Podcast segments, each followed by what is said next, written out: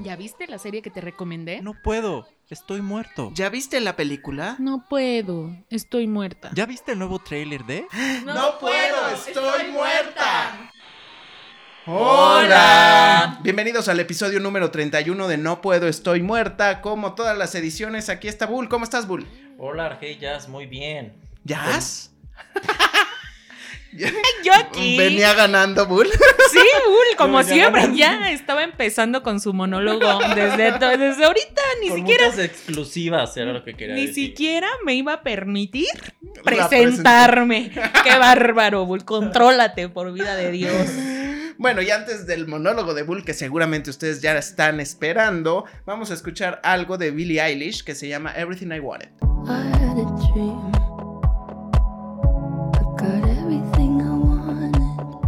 Pues la gente se volvió loca en su visita a México, estuvo en el Corona Capital, ¿Ah, sí? varios medios, varios medios, ah, no sabía. Ah, sí. Por...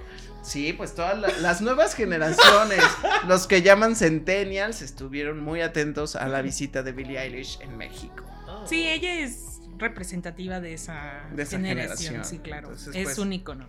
En, en homenaje a eso, pues aquí está también No Puedo Estoy Muerta, que nosotros somos una generación arribita, ¿no? Bueno, Bull ya es X. Ay, sí, ¿eh? Bull por un año es X, pero este. pero ya yo. millennial. Ya sí yo somos representantes de los millennials. Este. Oh. bueno, Bull. Y como buen profesional de la comunicación que está haciendo, eh, estuviste al tanto, no sé cómo, ni lo vamos a decir, pero ya sabes.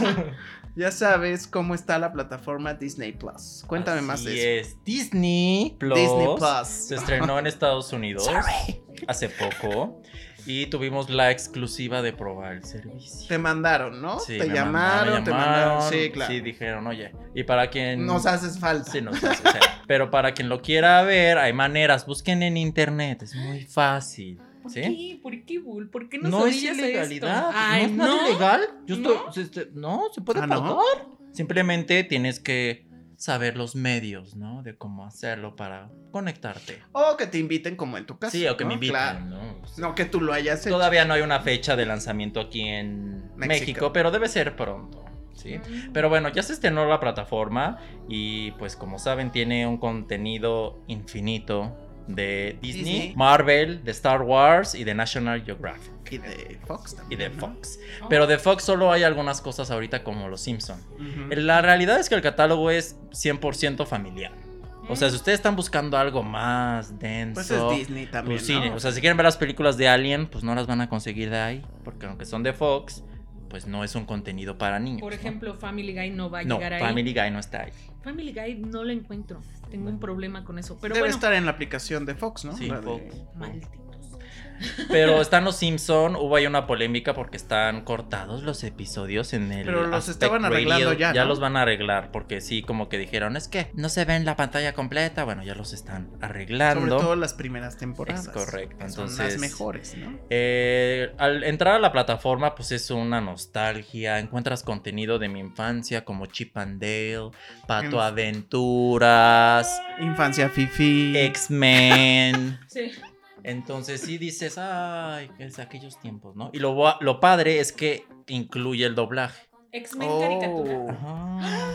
Y yo estaba así, Oh my oh my god. God, donde sale. Lo que más me emocionó fue este Pato Aventuras. Ay, Esas sí. sí las recuerdo. Pero aparte está la película también, la de la- una que se llama La leyenda del tesoro perdido o algo así. Ah. Ay, o sea, tú, tú lo ves y dices, o sea, para los niños no encuentro algo mejor ahorita, los niños van a estar encantados porque pues también pueden ver todas las de Cars, todo lo de Pixar y todo. Y las versiones, o sea, vienen eh, los, los grandes títulos de Disney, que Sí. es La Sirenita seguramente, este, todas las princesas, que Sí, no todas las todas las princesitas plataformas está. las encuentras. Sí, entonces sí dices, bueno, o sea, para los niños esto está genial.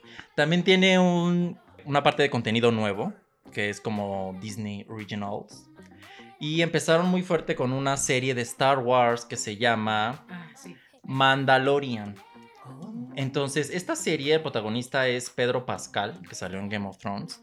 Y bueno, lo que relata es estos Mandalorians, que son como unos cazarrecompensas en la galaxia, que los contratan para hacer pues hay negocios turbios, ¿no? Ahorita Star Wars está en un momento en como que en el suelo, medio caído, no le está yendo muy bien ni al parque temático en Disney, no le está yendo muy bien a las películas, entonces la serie ha funcionado muy bien, no quiero spoilear nada, pero ya hay un personaje ahorita que ya va a volverse clásico, que sale en la serie, que sale en el primer episodio. Y la serie sigue esta aventura, este caso especial que le asignan en la que tiene que pues matar a un individuo. Y cuando revelan a ese individuo si te quedas así de y, em- y ya no les puedo decir más. Yo siento que en algún momento esto va a Estamos ser hartos, ¿no? una trampa No. de Disney. O sea, los Una que no somos tan fans de Star Wars, y aunque esto me cueste seguidores, los seguidores que aún no tengo, este, Sí, menos cinco Creo que sí. seguidores. creo que ya, o sea, Star Wars a mí de verdad ya Pues, me da flojera. Yo lo único que critico es que Disney eh, le ha dado pues un... ah, yo no soy fan, no me gusta, me duermo, no he visto las primeras, he visto algunas y algunas las he visto por tramitos, pero entiendo muy bien las referencias y eh, comprendo que la queja de los fans es sobre todo por el tratamiento que les han dado en las últimas, de la 10 para acá, ¿no? Que, les ha, que le ha dado La última Disney. trilogía, ¿no? Sí, sí, la última trilogía que yo vi la, la décima y, y yo me quería sacar los ojos. Siento que va a ser una trampa. Al final del día, Disney va a soltar algo muy intenso como algo de la trilogía de, de la trilogía, de, la, de todo el universo de Marvel. Eh, seguramente algo de Avengers, que vamos a tener que bajar todos esa plataforma para poder eh, continuar con todo el seguimiento de ese universo o algo, algo raro va a pasar ahí. Algo, siento que es una trampa. más. Es que Disney se ha encargado de tener un gran catálogo. Tan es así que tiene ahora los Simpson que antes no tenía y otras también tiene el, el de, de Anastasia de qué era de 20th Century Fox. Fox. O pues es todavía no está disponible en Disney. No la han hecho princesa. No. Yo estoy esperando que salga en Disney Emoji Blitz. bueno, el chiste es que ellos tienen un amplio catálogo. Pienso que incluso podría ser Netflix y Disney Plus. O sea, por, o sea, Sí. incluso podría como, yo creo que ahorita, corríjanme si no lo sienten así, pero yo pienso que las dos plataformas que la gente está teniendo es Amazon Prime y Netflix en México, al menos.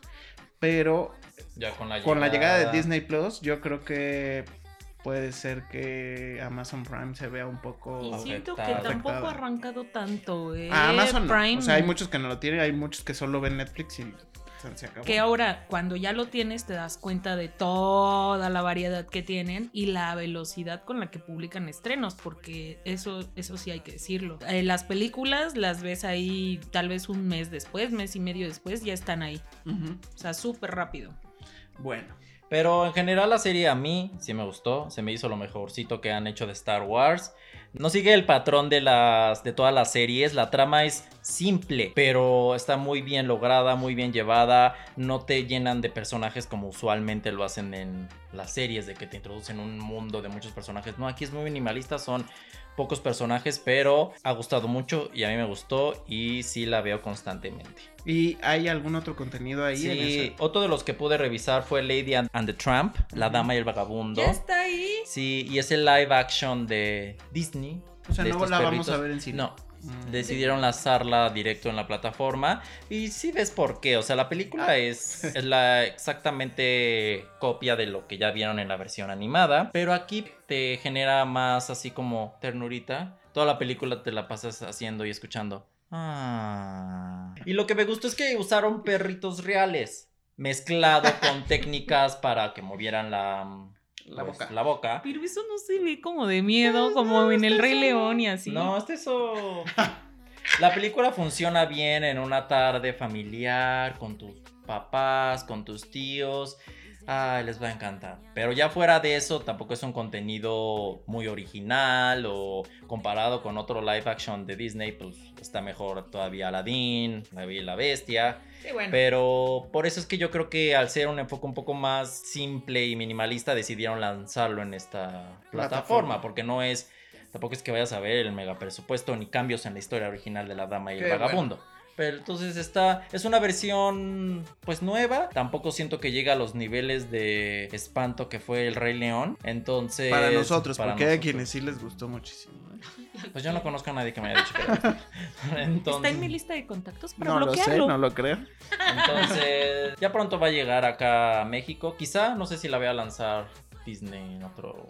Y además también puedes ver la versión animada, ¿no? Sí. Ok. O sea, está padre porque en Disney. Plus puedes ver hasta cuando acaba la película. Ah, ¿quieres ver la original? Ah, ya la puedes ver, sí. Entonces, Ahora, en el opción. doblaje, supongo que es eh, porque muchos hablan del lenguaje de la Cenicienta que hace unos años se cambió. Obviamente debe ser ese, ¿no? Sí, no el original no. de, de- del lanzamiento. No, solo que se lanzó ya en las versiones de Blu-ray y DVD. Ok, pues sí. Pero está padre que todo sí tenga pues el doblaje en español. Y subtítulos y todo ambientado a pues la Pues es que si va para. audiencia latinoamericana. Si va para niños y pues quieren entrarle, ¿no? Así al mercado con todo, eh, pues tienen que tener esa opción. Sí, pero lo padre es que ya está incluido en Estados Unidos. Eso quiere decir que hay mucha gente latina en Estados Unidos también que quiere ver este contexto. Obvio.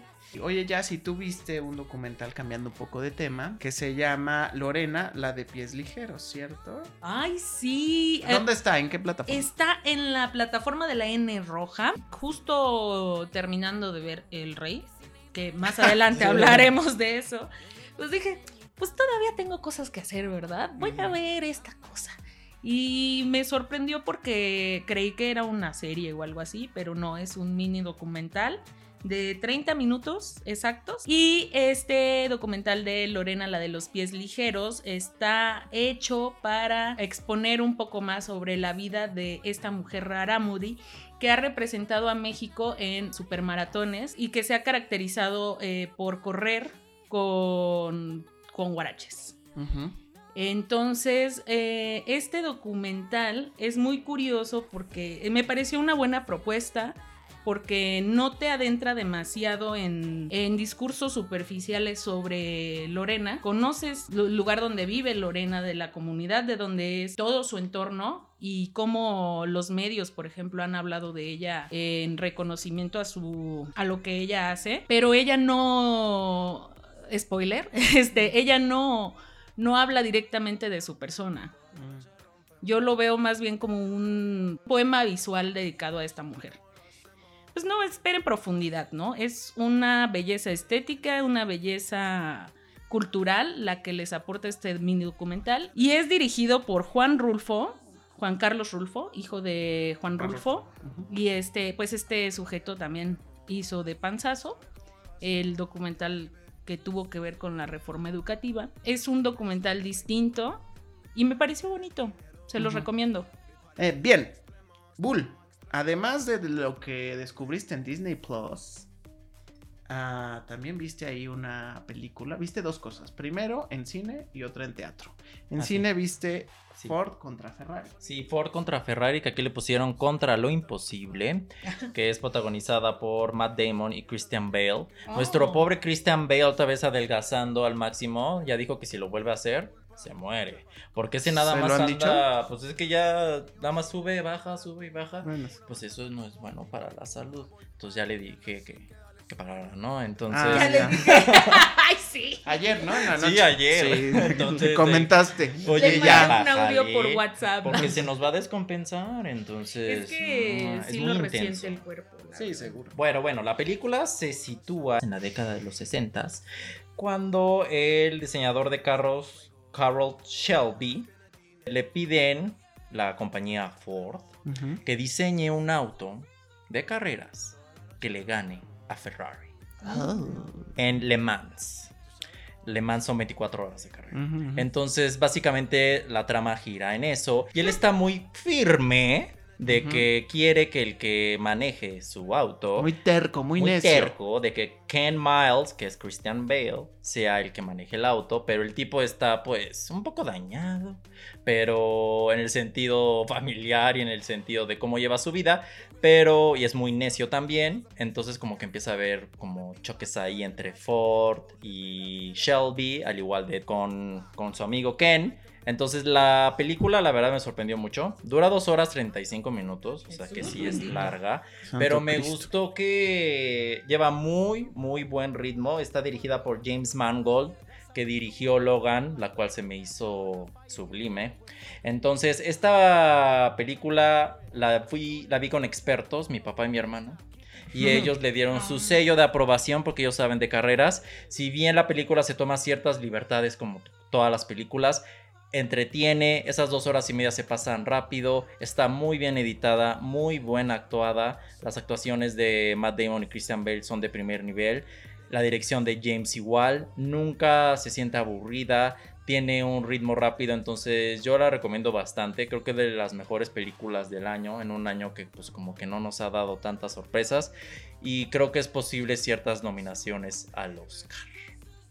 Y también es muy difícil que hagan películas de coches de carreras bien hechas. Y esta es la excepción. Porque no es Días de Trueno ni es Driven con Sylvester Stallone, películas que están medias chafas. Entonces, si son fans de los coches de carreras, y aunque no lo sean, la película es accesible y funciona para todos. Muy bien. Ok. Y en el teatro viste la versión de Perfectos Desconocidos, que ya la hemos visto en Netflix. Bueno, en Netflix pueden encontrar la versión en cine eh, española, que me parece que ustedes habían comentado que les había gustado la española, o creo que ni siquiera la han visto. Bueno, a mí la versión mexicana me pareció más afortunada. En Netflix también la pueden encontrar. Pero, ¿qué puede uno encontrar en la versión teatral, Bulito? Pues bien, como dices, esto ya ha sido adaptado en 20 mil países, Ujú. en películas y todo, ¿va?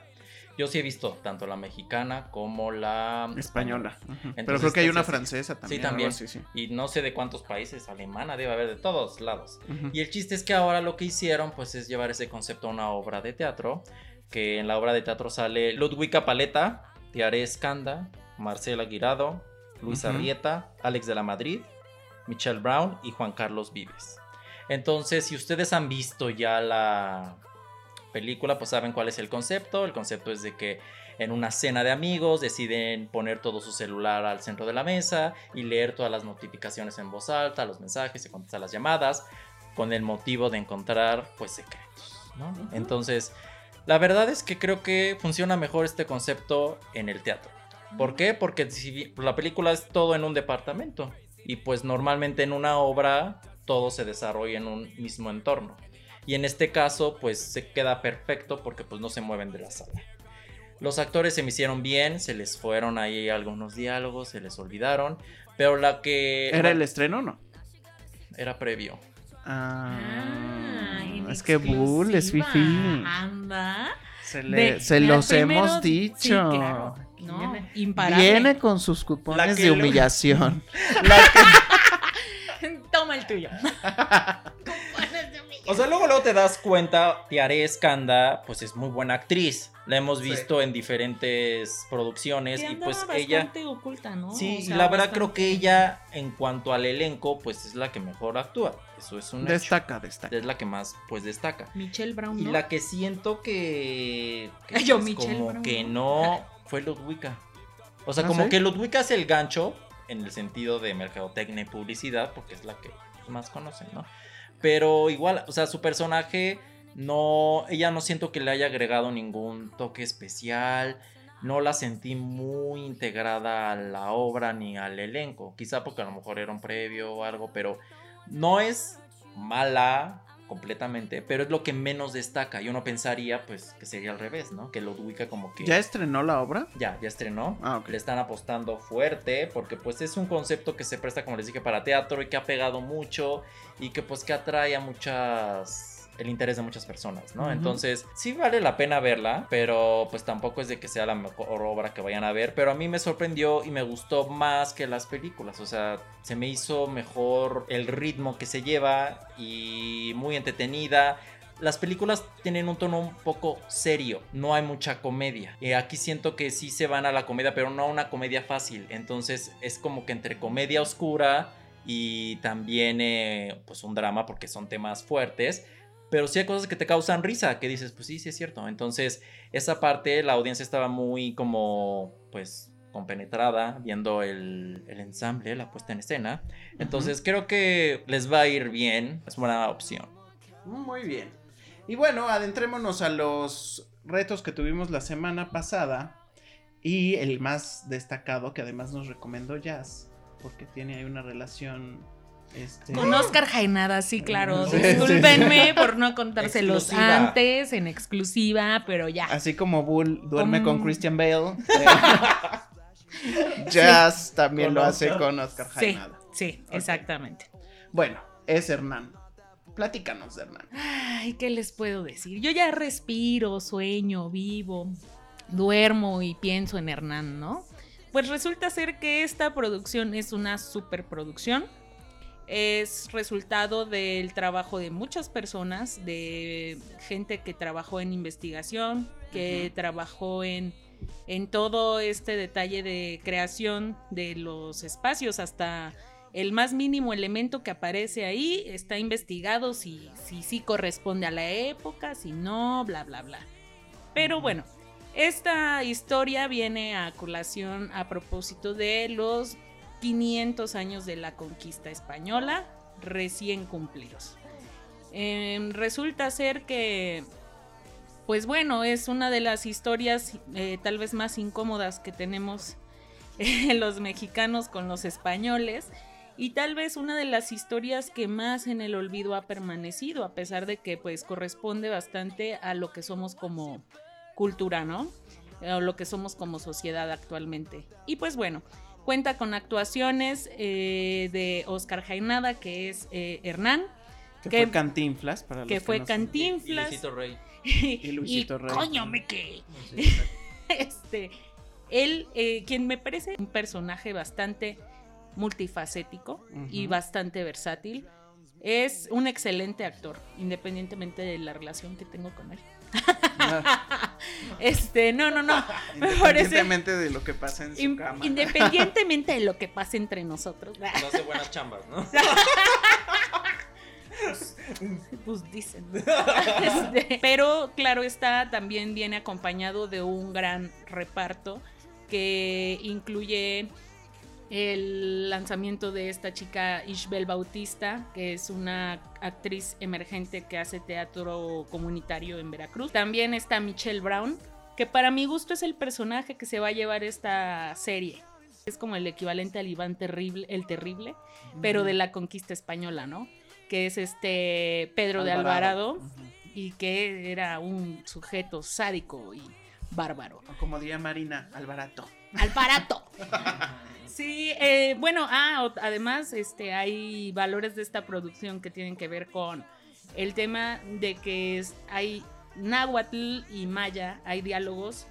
Se trabajó con coaches eh, que tuvieron que ver con eh, la dignificación de la lengua eh, para poder hacer no un retrato barato de, de Sí, lo que claro. era, sino para hacerlo bien. Y creo que le da un- una ventaja haberlo hecho así, ¿no? Sí, claro, no, o sea, un reto Era necesario. Oye, más bárbaro. El mismo Michelle Brown de Perfecto Desconocido. Sí. apenas me di cuenta. Sí, sí, Sí, es sí, Michelle sí. Brown. No, destaca muchísimo más en Hernán, ¿eh? Sí, ¿Qué? claro. ¿Qué? Sin embargo, creo que les faltó apretar con él el acento.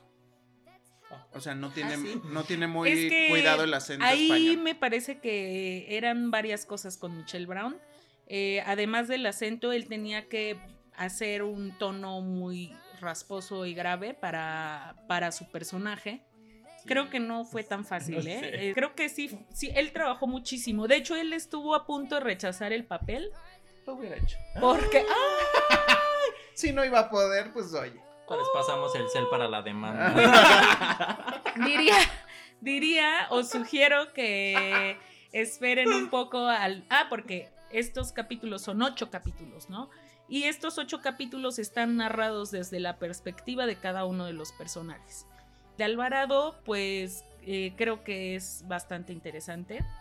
Si pudieran este, esperar a ese momento, yo lo sugiero. Pero, eh, pues si no les gusta, no pasa nada. Eh, ah, otra cosa muy interesante es que la gente que trabajó en el desarrollo visual de los escenarios es la gente de Mi Ranchito. Que ustedes dirán, ¿qué carajos es Mi Ya Ranchito? un, ranchito. de mi ranchito. No, bueno, resulta que también la gente que trabajó en el desarrollo visual de los escenarios, eh, porque obviamente pues, había que recrear Tenochtitlán y otros escenarios, pues es la gente que trabajó en Game of Thrones, eh, haciendo efectos especiales también. Wow. ¿Cómo no? Sí. Y hay ese, ese tamaño de producción, ese tamaño Y de se producción. nota además, o sea, Se creo nota, que el nivel está- de producción está muy bien hecho. Sí. Salvo ese detalle que yo detecté que no estaba tan bien cuidada el, el acento de Michelle Brown, bueno, de Pedro de Alvarado. Al final es verosímil, o sea, le crees. No está chafa, digamos. No, Se ve pero bien producido. Sí creo que sufre un poco la narrativa en cuanto a los cambios en el tiempo. Mm, Porque sí siento que abusan un poco de ese recurso, pero a veces sí es confuso. A veces no lo dejan claro. No, y aparte como que dices, bueno, ¿y esto en qué se relaciona con lo que estoy viendo en, el- en su presente, no? Digamos, entonces como que esa parte no fluyó muy bien para mí, pero estoy de acuerdo en que la serie está muy bien producida, las actuaciones se me hicieron muy buenas, todo el aspecto de eh, la ambientación, como dices, no se ve chafa, tampoco se ve así que digas...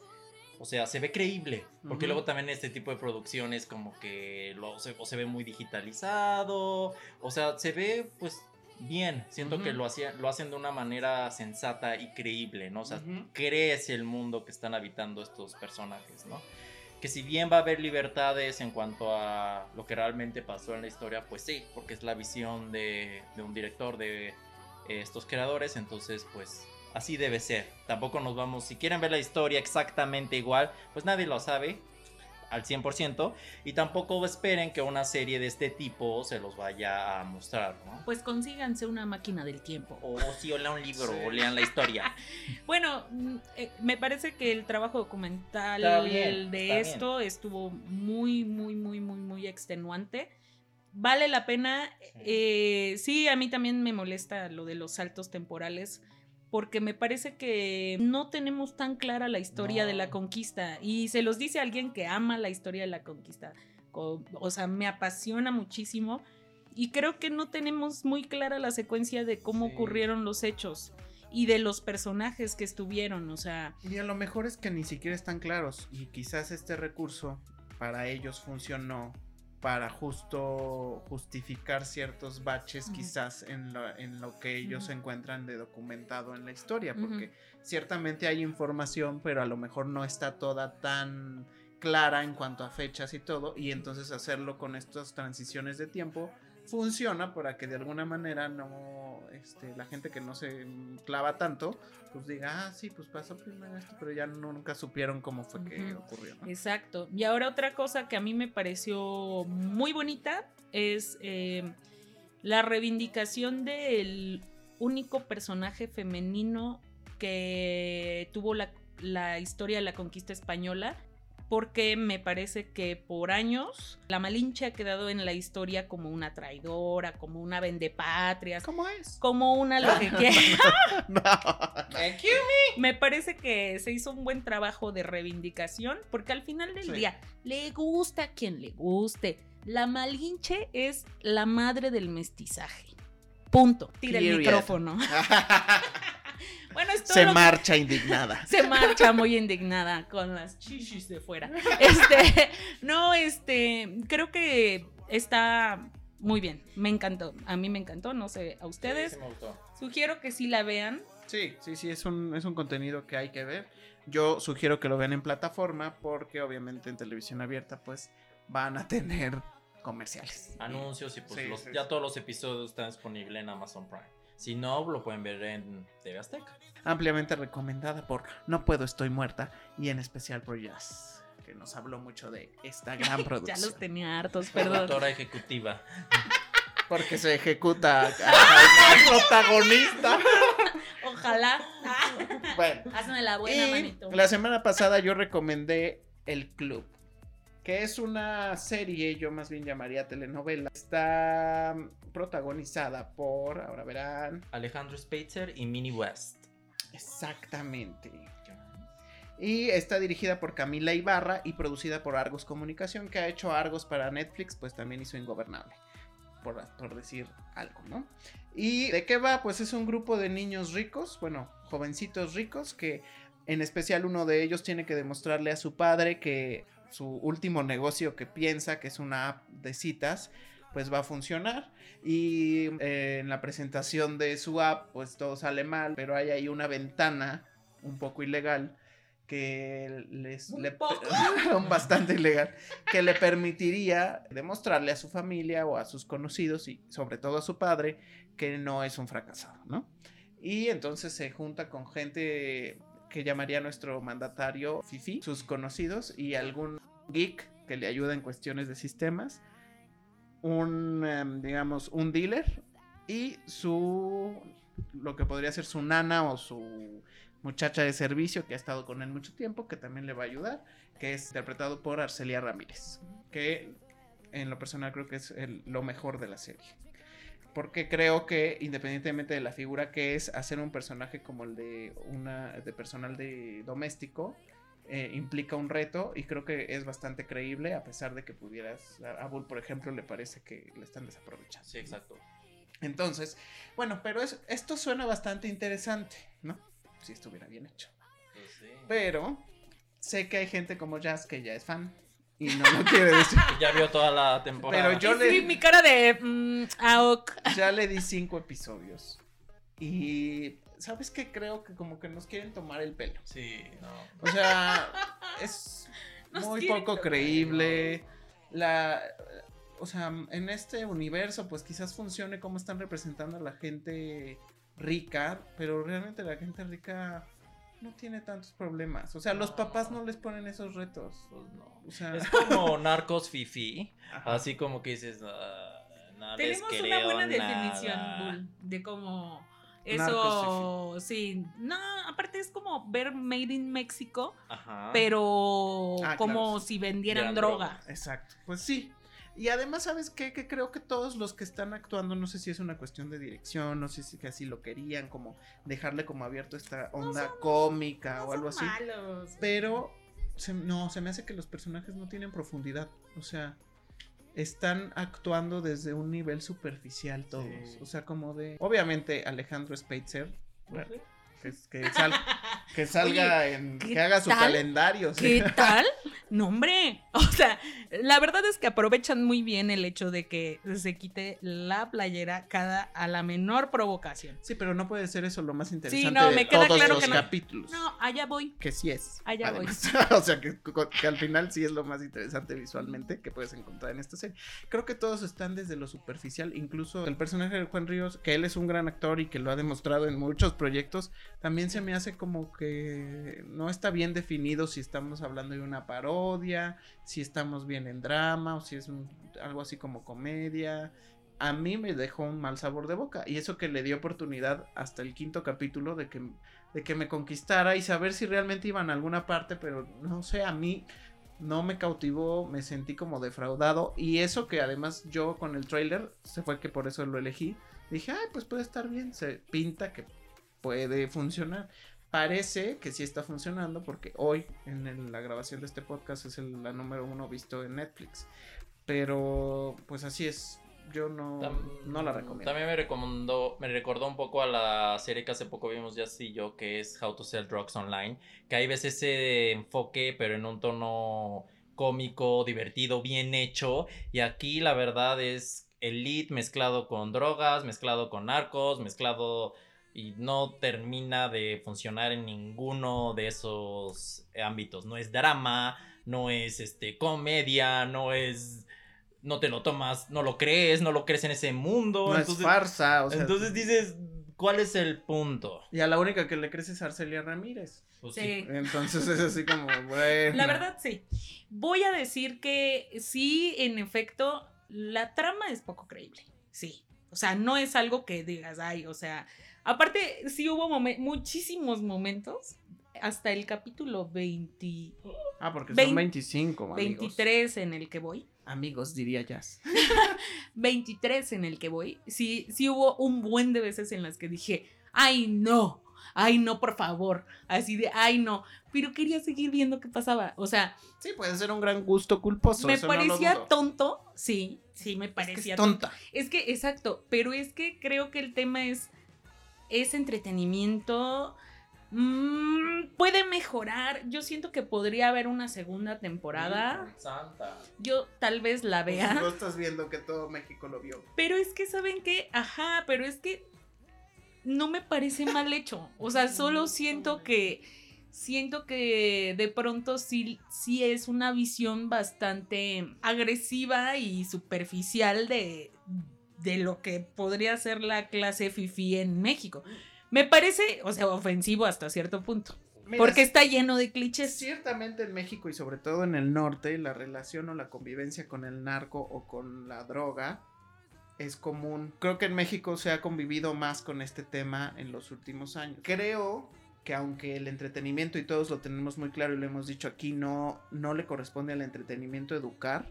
No. Llegó un momento Ah, en no. que yo al ver la serie decía, de alguna manera estaban validando los este tipo de actos. O sea, que es como una alternativa para ser exitoso, ¿sabes? Claro. Y ahí es cuando yo digo, bueno, habría que ver qué tan bueno. Digo, no hay que tampoco juzgar en ese sentido moralista, pero sí, o sea, no sé, como que dije, bueno, ¿cuál es el objetivo? Si Es que- tuviera un objetivo claro, diría, bueno, se justifica que me estés diciendo que ellos tienen esta intención de a través de esto llegar a un punto, pero nunca te queda claro a- hacia dónde van. Tuve es ese que- conflicto también. Es que el problema es el tono. O sea, el tono de lo que quieren decir. Y al no haber, o sea, pues lo que te decía, o sea, como son unos fifis que sufren, que son white y que sus problemas es que no los validan, me voy a poner a vender drogas. Ajá, que, o sea, que es me como- quiero salir de la casa de mi mamá, pero sí quiero pagar un depa de 50 mil pesos. O sea, porque eso sería una justificación para Pero- vender drogas. A ¿estás de ver, pero es que justo eh, en algún momento eso se vuelve un dilema moral. Eh, Claro. Sí, totalmente. En, en varias ocasiones yo dije, ay, qué jalada. O sea, ¿cómo crees que unos riquillos se van a poner a vender droga? Pero No, que sí los hay. No, o sea, sí, sí. seguro sí, sí. seguro sí. Sí. Sí, Uf, seguro. uf, que les contáramos, amigos. Sí. Ah, Pero eh, creo que justo el intento tiene que ver con meter esa temática o esa situación, sacarla de un lugar común. Porque, ajá, si hubiera sido con clase media baja o clase baja, esta historia sería como de, ah, típico. Siempre al pobre lo ponen a vender droga porque no le queda de otra. Me parece muy mal intento, pero a mí justo lo que me enganchó yo creo que es eso. Porque en algún punto esto pierde pies y cabeza. Y en algún punto sí dices, "Ay, sí quiero saber cómo van a acabar esta bola de tontos, güey. Porque al final del día es eso. Los ves como de, ay, están bien lelos, güey. O sea, Sí, es una, así lo diría, como una caricatura del, del México actual, de los ricos en el México actual y su convivencia con las drogas. Y aparte habla de otra generación, ¿no? O sea, de una generación más joven, porque se supone ¿Cómo? que estos morritos, Pero si nosotros tenemos 20 años. que es, ah, sí, Sí, Uh. tú no. sí, 21, ¿no? Si acaso tú. cl- claro. y o sea, al rato te paso Ah, sí, sí, sí. No, sí, esta pero- promoción. esta promoción. Siento que sí se compone un poco más adelante. O sea, es que no estoy segura en qué capítulo, porque en, el- en tres días vi 20 y no, No, supe pero cómo. es que son muchos, o sea, no es una serie corta, o sea, cada capítulo de mínimo son 45 minutos. Ujú. Y yo aún así le di 5 capítulos, que es demasiado. Así. Cinco, porque dije, a ver, vamos, vamos a ver si en el tercero se compone. Y yo nada más veía que esto ya iba para el hoyo, o sea, más, más se iban al hoyo. Entonces dije, no, ya ni que me desgaste. O sea, A mí con uno me bastó para decidir que era una porquería. pero El primero es malo. recuerden que si ustedes tienen una opinión Sí, diferente a la de. Jazz, a la de Bull o a la mía, que su servidor, yo soy Argedias, pues nos pueden seguir en nuestras redes sociales que son No Puedo Podcast a través de Twitter, Facebook o Instagram. Y bueno, Bull, tú recomendaste El Rey Ay, Dios mío. con Timothy Chalamet y Robert Pattinson. Y esta película que se estrenó en Netflix este año es eh, un, pues, ¿cómo digamos? Como una adaptación de algunas obras de William Shakespeare y como que metidas en igual en una licuadora y como que sus varios de sus escritos hicieron esta película del príncipe Henry, todo lo que debe de sufrir. Quinto. Con la batalla entre Francia e Inglaterra. Exacto. Si es correcto, ¿verdad? Sí. Y el chiste es que, pues, es que esta es una película que siento que hubiera funcionado mejor en serie y que no me sorprendió en lo más mínimo.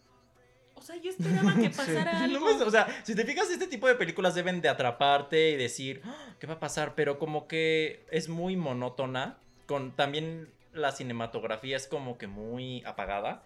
Y como que nada más estás viendo así a gente hablar, pero no hay algo que realmente te apasione ni del tema ni de las actuaciones. O sea, sí creo que Timothy y Robert Pattinson dan actuaciones bien, buenas, pero tampoco algo que digas, algo que digas, wow, o sea, qué actuación, no manches. Yo creo que ambos descubrimiento". están miscast. Pues a lo mejor. Que era lo que te decía. Si estamos hablando de una época en la que la guerra era la actividad ¿Qué del es eso diario. De Mistcast. O sea que están mal elegidos para el personaje. Es decir, Mal casting. mal casting.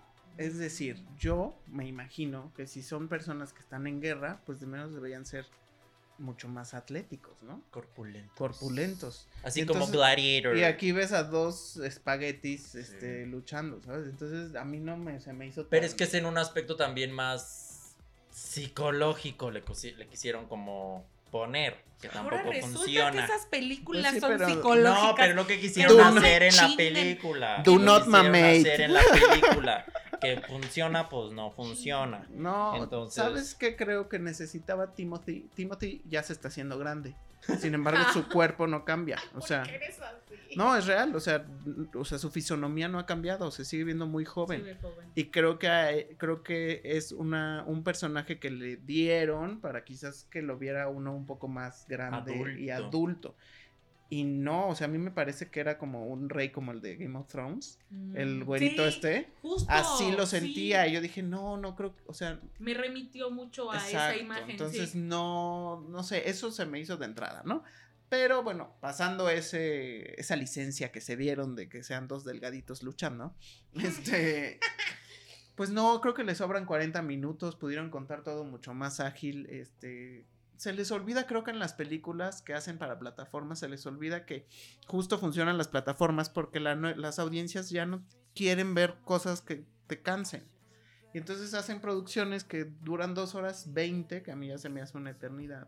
Pero si fuera algo que está ágil, que te lo van contando este, bien y que es mucha información en efecto y se despliega en dos horas 20, como fue la de Quentin Tarantino, que tú decías que era larga, pero que no se sentía este, la duración. Aclaro. ¿Qué? Me hubieran puesto mejor a Joel Edgerton, que es Falstaff en la película. Que él también le escribió. Él está más como ad hoc al personaje. Sí. De hecho, Yo ahí sí como, ¿y por qué no lo ponen al otro a pelear? Entonces sí, sí hay un tema. Está como, pues porque no es igual de famoso. no, no sé. Pero bueno, el chiste es que si la película es fallida, no. Es una de esas películas que si las viste o no, pues da igual. No trasciende a nada más. Esa es la realidad. Sí, y la verdad desperdiciado. O sea, la, la trama. Daba para más. Sí, o sea, sí, la verdad sí. Para eso mejor hay que mejor se ponen a ver los Tudors. Sí. Exacto. O regresen a ver este Corazón Valiente. Ay, sí, o Gladiator o algo así más. Es una película que puedes ver en el- un domingo, que no haya mucho más que hacer, aunque yo honestamente podría prescindir de verla. Eh, pero si quieren tampoco la van a pasar tan mal. Y si son fans de Timothy Chalamet o de Robert. Pattinson o de alguno que deseen ver, pues adelante, dense. Y bueno, para la próxima semana yo tengo eh, una recomendación que estoy viendo por aquí en mi Netflix que me está recomendando Ándale. esta serie que se llama Mitomanía.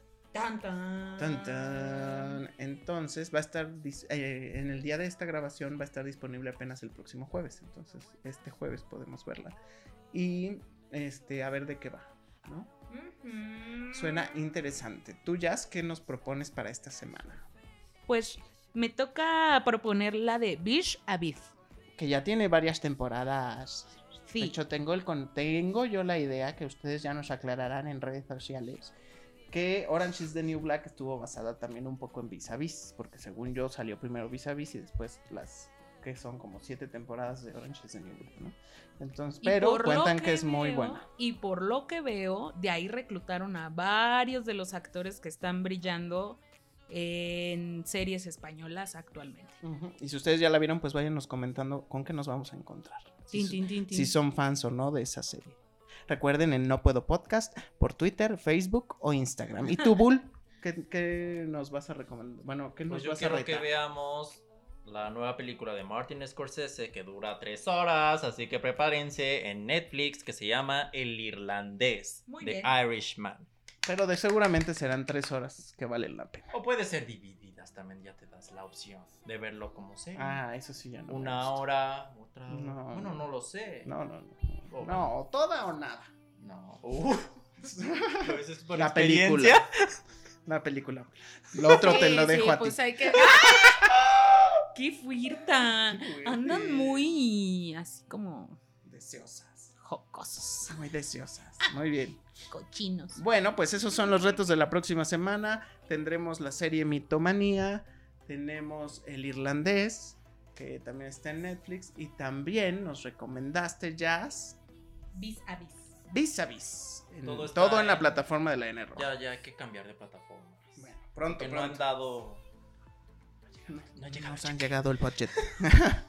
Muy bien. Pues bueno, esto fue el episodio número 31 de No Puedo Estoy Muerta. Estuvo aquí Jazz. Sí, aquí estuve, pero ya me voy. Estuvo aquí Bull. Bye. Yo soy Arge Díaz y como siempre, muchas gracias por escucharnos. Hasta la próxima. Bye. Me gusta estar muerta. Me gusta estar Ya, ya, ya.